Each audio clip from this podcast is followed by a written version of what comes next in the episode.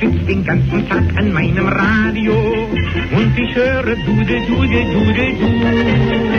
Es klingt den ganzen Tag aus meinem Radio, dieses süße Dude, Dude, Dude, Du. Es singt von Liebe und von heißen Küssen, mein lieber Schatz, hör auch ein bisschen zu. Ich sitz den ganzen Tag an meinem Radio und leg ich mich abends endlich dann zur Ruhe freu mich von dem Dudel, Dudel, Dudel. Königs Wusterhausen ist die Wiege des Rundfunks, trägt den stolzen Beinamen Rundfunkstadt, die am 22. Dezember 1920 aus dem Sendehaus 1 auf dem Funkerberg gesendete erste Radiosendung gilt als Geburtsstunde des Rundfunks in Deutschland. Über 97 Jahre Rundfunk aus Berlin, einem geodätischen, nein, richtig, dätisch? Ja, ja, genau. ja, ja, gut. Radio Globus und dem zweiten Bundesmux, auch das Ja. ist richtig.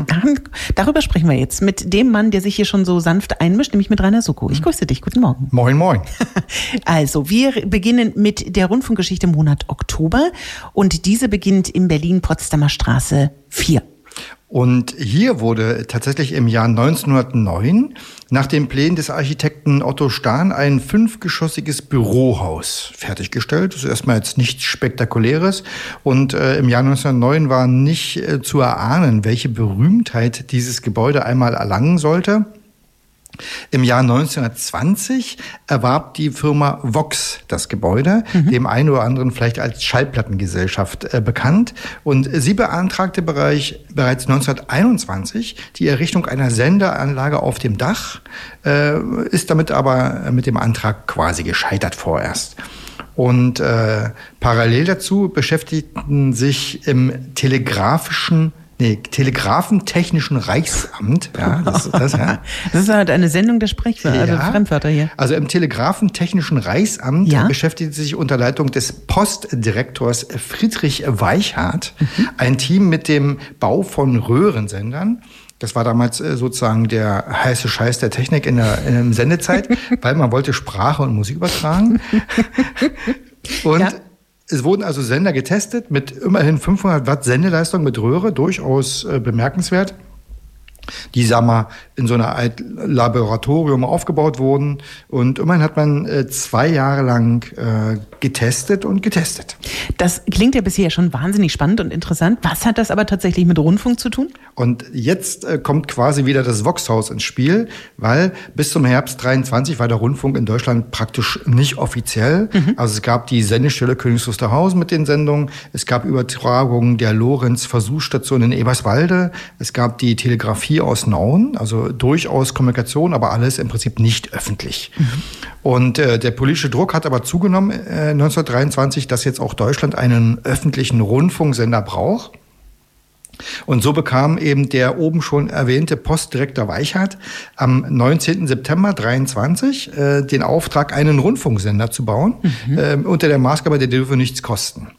Und daraufhin wurde eben einer dieser Labor Laboratoriumssender quasi ins Voxhaus gebracht äh, und äh, dort au- aufgebaut.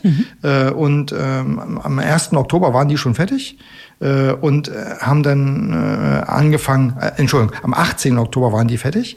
Ähm, und zwar im Voxhaus wurde er äh, sozusagen in einer oberen Dachetage in einem Zimmer der Sender hingestellt, in einem anderen Zimmer eine Art Studio eingerichtet, so mit Wolldecken abgehangen und ein Mikrofon auf dem Stuhl und mit äh, äh, Te Telefonbüchern sozusagen äh, unterstützt, eine große Antenne aufs Dach. Äh, und äh, das kannte man schon aus Königs Wusterhausen quasi. Und wie gesagt, dann am 18. Oktober 23 hat man begonnen, erste Versuche da zu senden. Das ist demnach zehn Tage vor der offiziellen Eröffnung des Rundfunks, oder? Da sieht man mal, wie schnell das ging. Ich also zehn sagen, Tage irre. für der Sender ist fertig, bis äh, es geht Ja. los. Das ist echt wirklich wenig. Äh, auf alle Fälle ist es so, dass am Vormittag des 29. Oktober 1923, also gestern vor 97 Tagen, besuchte Hans Bredow als Staatssekretär diese Sendeeinrichtung, fand, das funktioniert und hat beschlossen, heute Abend geht's los. Jetzt. Dann, genau. dann wurde, da wurde quasi ein Programm zusammengestellt. Otto Urak, äh, durchaus äh, bekannt als Name, auch hat das dann äh, sich äh, drum gekümmert. Und am Abend des 29. Oktober war es dann soweit mit den Worten Achtung, Achtung, hier ist Berlin auf Welle 400 Meter, begann dann auch der offizielle Rundfunk in Deutschland, in dem Fall gesendet aus Berlin. Und dann ging die Entwicklung ja rasend schnell. Also äh, im Voxhaus wurde quasi jedes Zimmer, was verfügbar war, für den Rundfunk und Studio. für die Produktion, genau, Produktion benutzt. Äh, zum Schluss 25 Zimmer quasi der gesamten, des gesamten Gebäudes. Ähm, es entstanden mehrere Sender in Berlin äh, und auch Künstler Wusterhausen hat durchaus mit einem starken Langwellensender dort in die Übertragung eingegriffen. 1931 zog der Rundfunk dann in die Masurenallee. Mhm. Das Voxhaus quasi verlor seine bedeutende Funktion. Äh, es wurde im Zweiten Weltkrieg teilweise zerstört, dann wieder als äh, Kino- und Geschäftshaus aufgebaut und aber 1971 nach dem Mauerbau gesprengt. Mhm. Und heute, und das ist fast ein bisschen traurig, steht an dieser Stelle ein äh, Hochhaus des Kollhoff-Komplexes. Das ist äh, da am Potsdamer Platz. Mhm. Ähm, nichts gibt es, was auf diesen wirklich bedeutenden Ort des Rundfunks hinweist. Selbst die Initiative, dort eine Gedenktafel anzubringen, äh, war bis jetzt nicht erfolgreich. Von der Warte her kann man dem Voxhaus und seiner besonderen Bedeutung für den Rundfunk, kann man gar nicht oft genug darüber erzählen, äh, was das für doch äh, eine bedeutende Stelle für den Rundfunk in Deutschland war. Wie schön, dass wir das auch mal hier an dieser Stelle getan haben, finde ich. Genau, vergesst also, das Voxhaus nicht. Genau, hoch liebe das Voxhaus. Und was der zweite Bundesmux ist, darüber sprechen wir gleich hier im Rundfunk Stadtmagazin zusammen mit Rainer Suko. Tom Petty into the Great White Open bei Hitradio SKW und wir sind mittendrin im Rundfunk Stadtmagazin zusammen mit Rainer Suko. Grüß dich. Moin, moin. Am 5. Oktober, da nahm der zweite Bundesmux seinen Betrieb auf. Zweiter Bundesmux. Was ist das genau? Also offiziell ist es der, die, die, also der zweite nationale DRB Plus Multiplex im Plattformbetrieb der Antenne Deutschland GmbH. Ah, klar. Genau. Im Prinzip sind es äh, ein, ist es ein Paket aus äh, mehreren privaten Rundfunkprogrammen, die im äh, digitalen Radioformat DB Plus deutschlandweit gesendet werden. Und vielleicht ganz grundsätzlich nochmal, in Deutschland gibt es privaten und öffentlich-rechtlichen Rundfunk. Der private Rundfunk wird ausschließlich über Werbung finanziert, der öffentlich-rechtliche überwiegend durch den Rundfunkbeitrag. Und außerdem, die zweite Schiene, die man wissen muss, ist, es gibt nationale Programme, die also deutschlandweit ausgestrahlt werden. Und es gibt regionale und lokale Programme, die einem räumlich festgeschriebenen Gebiet äh, zu empfangen sind. So, und als Beispiel für ein öffentlich-rechtliches Programm kann man vielleicht einen Deutschlandfunk mal sagen, mhm. der ist überall zu empfangen und als regionales, privates Programm vielleicht Hitradio SKW. So also, sieht wo es wir aus. ja gerade unterwegs sind. Genau, sehr schön. So, also das erstmal zu den Grundlagen. Gut, also das äh, sozusagen, damit wir das erstmal definiert haben. Und wie unterscheidet sich jetzt hier das digitale Radio und analoges, also UKW-Radio? Also das, ist ganz spannend, weil eigentlich von der Funktion her gar nicht. Das ist halt einfach das Medium, wie gesendet wird. Also zum Beispiel gibt es in Berlin, Brandenburg öffentlich-rechtliche Programme, die im ganzen Land über UKW zu empfangen sind. Es gibt aber auch ein Digitalradioangebot, wo private und öffentlich-rechtliche übertragen werden. Und was man dazu auch wissen muss, ist, dass die Vergabe der Sendeplätze über äh, Landesmedienanstalten äh, gemacht wird. Bei uns ist das die MABB, die Medienanstalt Berlin-Brandenburg. Mhm. Äh, und äh, auf deren Webseite kann man übrigens sehr gut sich angucken, was es eigentlich für, wie viele Sender es eigentlich mhm. äh, bei uns in der Region gibt. Und äh, da sind wir natürlich ein bisschen, ne? also es ist äh, durch die durch die Region Berlin auch ein bisschen verwöhnt. Das ist so, also wir haben da schon wirklich ein sehr sehr breites Angebot. Mhm wenn nicht sogar wahrscheinlich, nehme ich mal an, das weltweit äh, größte, ne, so ungefähr. Also es ist, genau, aus der Historie heraus bedingt, auf alle Fälle sehr, sehr. Äh, Und warum gibt es dann noch diesen neuen zweiten Übertragungsweg? Also das ist tatsächlich das äh, Spannende. Also es war dem Wunsch mehrerer privater Sender geschuldet, ein nationales Programm bundesweit zu übertragen. Und das dient letztendlich vor allem dazu, dass diese Sender sich besser vermarkten können, weil wenn du im ganzen Land zu empfangen bist, äh, ist es werbetechnisch vermutlich besser. Aber der Aufwand ist auch höher, muss man auch dazu sagen. Mhm. Und äh, für Hörer sollte es das Angebot verbreitern und äh, mehr Menschen sollten ihr Radio überall hören können. Letztendlich ist es aber ein Schritt äh, zur Digitalisierung des Rundfunks, das muss man ganz klar so sagen. Okay, wie bewertest du diese neue Rundfunkübertragung so aus deiner Sicht? Ja, also das ist jetzt sehr, sehr spannend. Also erstmal, ich fange mal von der technischen Seite an. Oh ja. Ja, also terrestrisch senden ist immer gut. Etwas über Antenne abstrahlen und ohne das Datenvolumen des Handys zu äh, benutzen, empfangbar machen, das ist erstmal immer gut. Und das ist auch durchaus äh, anspruchsvoll. Ja, Alleine für diesen äh, zweiten Bundesmux sind 71 Sender der Media Broadcast in Betrieb. Das ist also richtig viel. Äh, damit werden etwa 80 Prozent der Bevölkerung äh, versorgt. Also das ist schon, äh, finde ich, für so einen kurzen Start relativ also beachtlich. Mhm. Und im Endausbau sollen es tatsächlich über 100 Sender sein, die da im Betrieb sind. Das Zweite, und das ist das Spannende, ist der Inhalt. Es ist ein sogenannter Plattformbetrieb. Das heißt, die Antenne Deutschland GmbH hat quasi diesen Bundesmux in seiner eigenen Verwaltung und verkauft quasi diese Sendeplätze.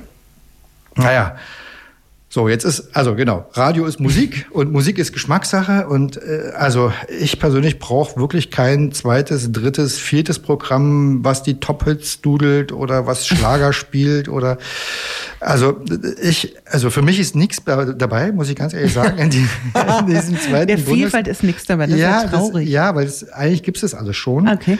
Äh, vielleicht äh, wie halt, sind wir auch in unserer Region allerdings auch wirklich verwöhnt, ne? weil in mhm. anderen Regionen ist dieser zweite Bundesmux echt ein Brüller, weil er eben, weil es da sonst nichts gibt. So und es sind aber auch noch Sendeplätze frei. Das so. ist eben, ja, das ist eben auch spannend. Das sind nicht alle belegt. Und wenn ich mir das wünschen darf, ich würde mir zum Beispiel so einen schönen Sportkanal, der Ach, live, ja, der Live-Sport, Live-Sport im Radio, es gibt nichts Schöneres. Äh, ja, okay. oder, oder zum Beispiel einen Podcast-Kanal, ne, wo man, ja. wo man so, wo man, wo es eigentlich um das gesprochene Wort geht. Oder wenn ich mir was wünschen darf, ein Kanal, wo man stundenweise für ganz Deutschland dann Übertragungskapazität buchen kann, dann würden wir vielleicht dann einmal im Monat äh, über einen Funkerberg reden. Also ne, sowas, so innovative Sachen wünsche ich mir und nicht das Formatradio Nummer 24. Sagt Rainer Sugo vom Rundfunk Technikmuseum und wir unterhalten uns gleich im Rundfunk Stadtmagazin über einen geodätischen Radioglobus. Dazu gleich mehr hier. Try it with the wall. Ariana Grande, Justin Bieber, Stuck With You, hier bei Hitradio SKW, 10.38 Uhr mittendrin und mittendrin auch im Rundfunk Stadtmagazin zusammen mit Rainer Suko. Moin. Und äh, vor dem Museum auf dem Funkelberg, da kann man zurzeit so eine ganz große Holzkugel sehen. Ich habe das schon bei Facebook auf Fotos gesehen, finde das ganz toll. Auf der Infotafel steht, dass es sich dabei um einen geodätischen Radioglobus handelt. Rainer, was ist denn das? Ja. Zuerst mal, das ist Kunst. Ach, Gott ja. sei Dank bin ich beruhigt. Ja. Schön. Dann ist es wirklich beeindruckend. Das Ding mhm. ist wirklich beeindruckend. Und es ist insgesamt ein Stück Ergebnis äh, der Projektwochen Drahtlos, Grenzenlos. Hatten wir schon mhm. ein, zwei Mal hier im Programm. Zwei Wochen lang waren Kinder und Jugendliche aus Königs Wusterhausen und aus der Umgebung auf dem Funkeberg äh, zu Gast, haben sich aus künstlerischer Sicht mit dem Rundfunk beschäftigt. Und äh, ja, wer, wer kann besser erklären, äh, äh was da so gelaufen ist, als äh, Mira Ebert, eine der beiden Projektleiterinnen. Die Kinder und Jugendlichen aus Königs Wusterhausen haben sich zwei Wochen lang unter dem Motto Drahtlos grenzenlos Hommage an die tollkühnen Funktechnikpioniere aus Königs Wusterhausen mit dem Rundfunk auseinandergesetzt. Und zwar nicht nur von der technischen Seite, sondern auf künstlerische Art und Weise. Sie haben gebaut, sie haben gemalt, sie haben gesprochen, sie haben Filme entstehen lassen. Einige Kinder haben eine sehr moderne Version eines Denkmals geschaffen, und wie die drahtlose Kommunikation auf die Welt gekommen ist, darüber haben wir geforscht und wir haben uns auf verschiedene Art äh, mit äh, eigenen erfundenen Geschichten auseinandergesetzt. Was bedeutet das eigentlich für die Menschen, dass sie jetzt seit 100 Jahren drahtlos kommunizieren können? Und alles, was dabei herausgekommen ist, wollen sie euch natürlich jetzt zeigen und deshalb machen wir am Samstag diese Veranstaltung. Es wird lustig sein, es wird auch ein bisschen was für den Kopf sein und es wird sehr bunt und laut und leise, wie wir es immer versprochen hatten. Genau, also das war die Ankündigung zum Schluss quasi vor der Abschlusspräsentation. Was man wirklich bemerken muss, ist, mit welcher Ernsthaftigkeit die teilnehmenden jungen Menschen sich mit diesen Themen beschäftigt haben. Also erstmal, mhm. sie hatten Ferien, mhm. sind zwei Wochen lang freiwillig jeden Tag auf den Funkerberg gekommen. Das ist schon mal, das kann man schon mal gar nicht genug werten. ja, so, und dann haben sie sich noch intensiv mit ihren Themen beschäftigt. Wirklich, die waren den ganzen Tag da wirklich total in diese Themen eingetaucht und sie hatten eine Menge Spaß und das war wirklich ganz, ganz toll mit anzusehen. Ja, super. Ich hatte ja die äh, Veranstalterinnen sozusagen im Vorfeld auch im, im Studio und da war auch diese Aufregung schon bei ja. den Initiatoren so zu spüren. Also das finde ich total schön. Was war denn das Ergebnis der Projekte? Man kann wieder nicht anders sagen als den Begriff Kunst. Ah, sehr ja, schön. es war wirklich toll. Hochlebe also, die Kunst. Ja, es, es war ja. wirklich, ja, es war wirklich tolle Kunst. Äh, bedingt durch die Pandemie haben die Gruppen sich in der Präsentation alle für die Form des Videos sozusagen entschieden. Mhm. Und es sind also drei Filme, wenn man so will, entstanden.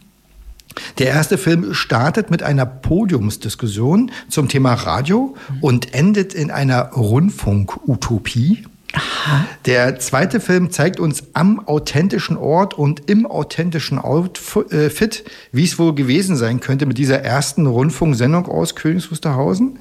Und der, der dritte Film präsentiert faszinierende Klangerlebnisse, die in drei Tagen auf dem Funkeberg komponiert, äh, arrangiert und zu Filmen verarbeitet wurden. Also wirklich absolut beeindruckend, mhm. äh, diese Präsentation.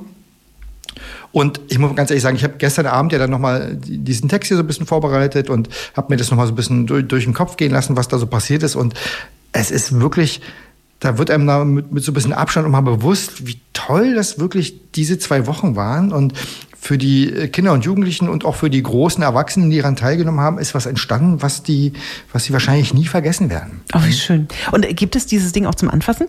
Also dieses Ding zum Anfassen, das ja. ist der geodätische Radioglobus, bitteschön. Ja? Okay. Also das Wort haben sich die äh, jungen und äh, alten Künstler sozusagen ausgedacht. Das ist ein Kunstwort, äh, den gibt es also weltweit nur einmalig bei uns auf dem Funkerberg, diesen geodätischen Radioglobus.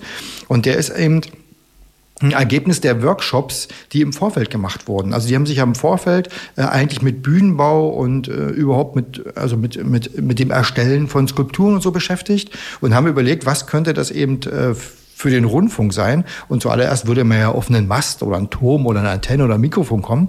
Und es war aber dieses weltumspannende Informationsmedium. Das war offensichtlich der Knackpunkt. Und so ist der geodätische Radioglobus entstanden, der einzige seiner Art weltweit auf dem Funkerberg. Ich finde, dann sollten wir das auch in unseren gemeinen Sprachgebrauch mit aufnehmen, dass es den da jetzt zu sehen gibt. Ne? Ja, ich finde, wir sollten ihm auch eine eigene Webseite, äh, genau. Mir, fällt mir gerade Aber ein. dafür müssen wir ihn erstmal richtig einmal aussprechen können. Mhm. Geodätischer Radioglobus. Mhm. Das funktioniert langsam. Ja, Und wenn dann so Großartiges immer geschaffen ist, finde ich, dann kann man auch Dankeschön sagen, oder? Und das will ich jetzt mal hier ja. exklusiv tun, äh, ähm, nämlich äh, an, danke an Renate Müller-Schäfer und äh, Mira Ebert. Die sind ja sozusagen die Initiatoren dieses äh, Projektes und haben die Vorbereitungen wirklich durchgezogen, als es so schien, als wenn nichts mehr geht. Sie haben Sponsoren gesucht und Dinge möglich gemacht, wo keiner dran geglaubt hat und haben selber noch die Workshops äh, durchgeführt. Äh, ein Dank geht an äh, Friederike Mese, die sich hat nicht beirren lassen und uns den geodätischen Radioglobus geschenkt hat. Mhm.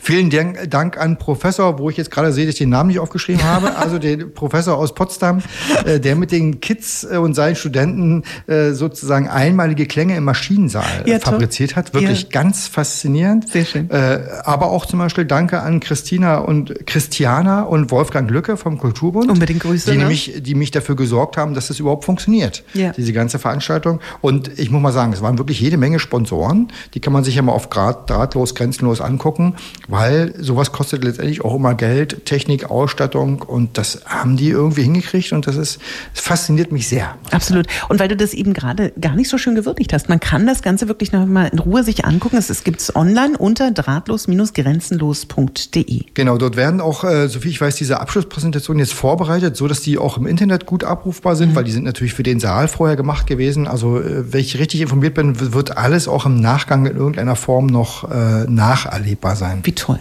Hm. Ja, und wir unterhalten uns gleich weiter mit wichtigen Terminen aus der Rundfunkstadt, zusammen hier mit Rainer Soko im Rundfunkstadtmagazin bei Hitradio SKW. der Klassiker dieser halben Stunde hier bei Radio SKW und mittendrin und mittendrin sind wir noch im Rundfunk Stadtmagazin zusammen mit Rainer Sucke und zum Ende des Rundfunk Stadtmagazins stellen wir interessante Veranstaltungen, Ereignisse vor. Ich bin ein bisschen vorsichtig, wenn ich das hier so laut mhm. momentan von mir gebe, aber lieber Rainer, wir sprechen über Termine ja, und äh, vor allem natürlich erstmal über Termine, die ausfallen. Ah, ja, ja, ja, also, weil wir haben ja Jubiläumsjahr 100 Jahre Rundfunk und wir hatten ja vor, jeden Monat eine Veranstaltung zu machen. Und also ich muss mal sagen, das im Januar, ja, das Eröffnungskonzert und diese, das Medienmagazin, das war ja wirklich schon mal der Knaller. Im Februar die Weltpremiere, unser Lichtbogensender vor Publikum. Mhm. Wirklich absolut gigantisch. Dann haben wir im März eine Prise Funkgeschichte vorgestellt. Von dann, Rainer Suko. Ja, das ist jetzt nicht so wichtig. Doch. So, und dann kam der Virus und dann war er erstmal zu. Das ist eigentlich auch eine schöne Konnotation der Zeitgeschichte, ne? Ja. Rainer Suko und dann kam der Virus. Ja. Egal. Ja, weiter geht's. Genau. So, und dann haben wir uns eigentlich gefreut, dass wir im August wieder aufmachen konnten und haben ja kleinere Veranstaltungen gemacht, also eine, eine Radiolesung gemacht und ähm, äh, sozusagen die, die äh, das Museum offen gehabt und das wurde wirklich gut angenommen. Wir waren wirklich richtig froh und äh, umso mehr haben wir uns gefreut, dass drahtlos grenzenlos stattgefunden ist und jetzt ist eben für November eigentlich Hörspiel im Maschinensaal angedacht mhm. gewesen. Mhm. Der Radiotatort zu Gast im Maschinensaal, ja. das ist der Knaller eigentlich, aber muss leider ausfallen. Ich komme mir vor, so wie so ein bisschen, was wie in so einem Film oder ja, so ein Déjà-vu, Déjà weil meine nächste ja. Frage ja. ist natürlich, ist denn auch das Museum geschlossen? Und selbstverständlich ähm, muss ich auch diese Frage mit Ja beantworten. Also leider, ja, das Museum ist auch geschlossen.